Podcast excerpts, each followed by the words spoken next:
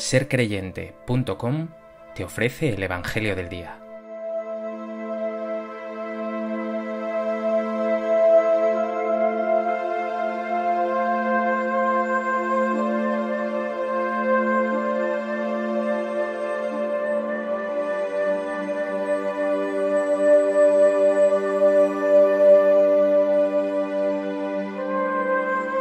Del Evangelio de Juan. En aquel tiempo dijo Jesús a los judíos, En verdad, en verdad os digo, quien guarda mi palabra no verá la muerte para siempre. Los judíos le dijeron, Ahora vemos claro que estás endemoniado. Abraham murió, los profetas también, y tú dices, quien guarde mi palabra no gustará la muerte para siempre. ¿Eres tú más que nuestro padre Abraham que murió? También los profetas murieron. ¿Por quién te tienes? Jesús contestó, Si yo me glorificara a mí mismo, mi gloria no valdría nada. El que me glorifica es mi Padre, de quien vosotros decís, es nuestro Dios, aunque no lo conocéis. Yo sí lo conozco, y si dijera no lo conozco, sería como vosotros un embustero. Pero yo lo conozco y guardo su palabra.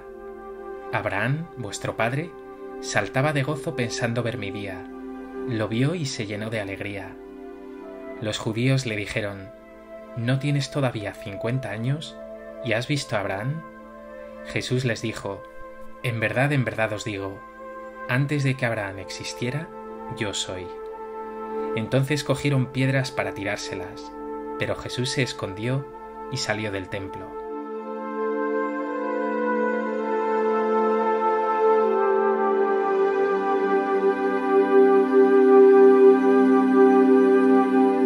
En el Evangelio de hoy vemos una vez más a Jesús teniéndoselas que ver con la incredulidad de los judíos, que no solo no aceptan su palabra, menos aún su condición divina, sino que hoy le llaman endemoniado y hasta cogen piedras para tirárselas.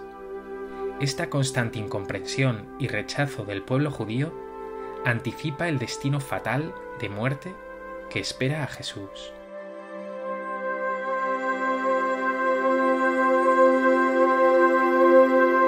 A propósito de este texto del Evangelio de Juan, me gustaría compartir contigo tres reflexiones. En primer lugar, la frase más destacada del texto de hoy es esta. Quien guarda mi palabra no verá la muerte para siempre.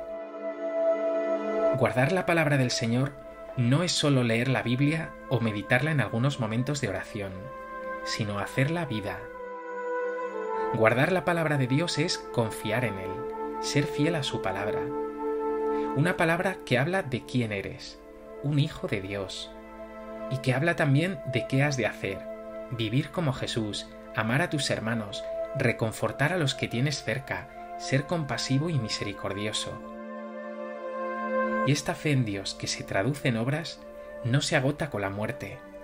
Este vivir con Cristo y en Cristo abre ante ti una perspectiva eterna, si vives en Jesús, que vive para siempre, tú vivirás también para siempre. Y esto no es un pensamiento abstracto, sino muy concreto. Este vivir en Cristo es fuerza real para tus pruebas y sufrimientos de hoy. Y es una llamada muy radical a que consueles y ayudes a tu hermano, a aquel que hoy ve el cielo cerrado.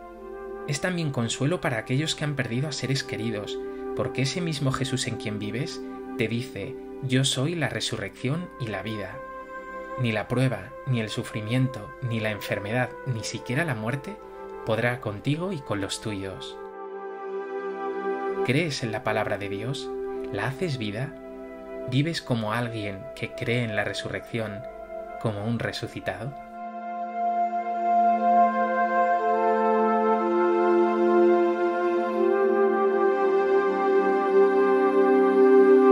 En segundo lugar, Jesús es el Hijo de Dios, el que conoce al Padre en intimidad y profundidad total. Lo suyo no es postureo, no habla de oídas, no nos cuenta lo que intuye. Él no es un embustero. Él conoce a Dios y además realiza su obra. Nos lo dice hoy, yo sí conozco a Dios, y si dijeran no lo conozco sería como vosotros un embustero, pero yo lo conozco y guardo su palabra. Tanto es así que dice Jesús sobre el mismísimo Abraham, el padre de los creyentes y del pueblo judío. Abraham saltaba de gozo pensando ver mi día, lo vio y se llenó de alegría. Por tanto, tu fe, eso que crees, no es algo que puede ser o no. No crees en algo improbable, sino en la verdad de la vida, esa que te revela quién eres, cuál es tu sentido, cuál es tu destino, y que además transforma tu día a día. Haz por tanto una confesión de fe que cambie tu existencia. Dile, Jesús, sé bien quién eres, el Hijo de Dios vivo, y sé bien de quién me he fiado.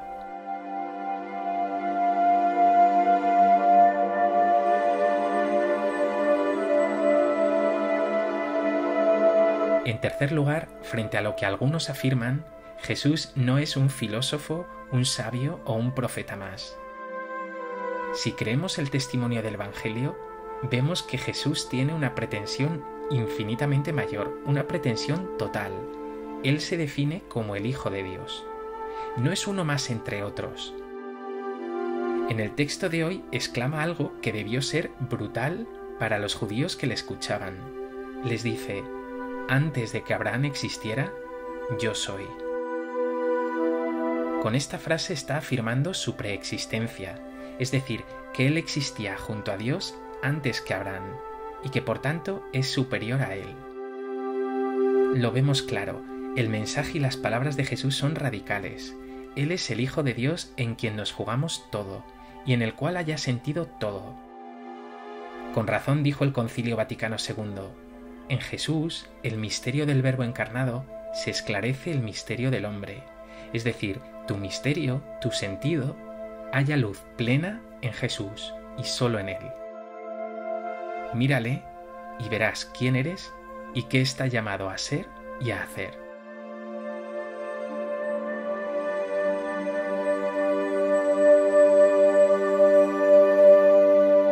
Pues que este Evangelio te lleve a confesar a Jesús como el Hijo de Dios, a mantener con Él un trato personal en la oración, de confianza y de fidelidad, y no solo a leer su palabra, sino a hacer la vida en el amor a Dios y a los hermanos.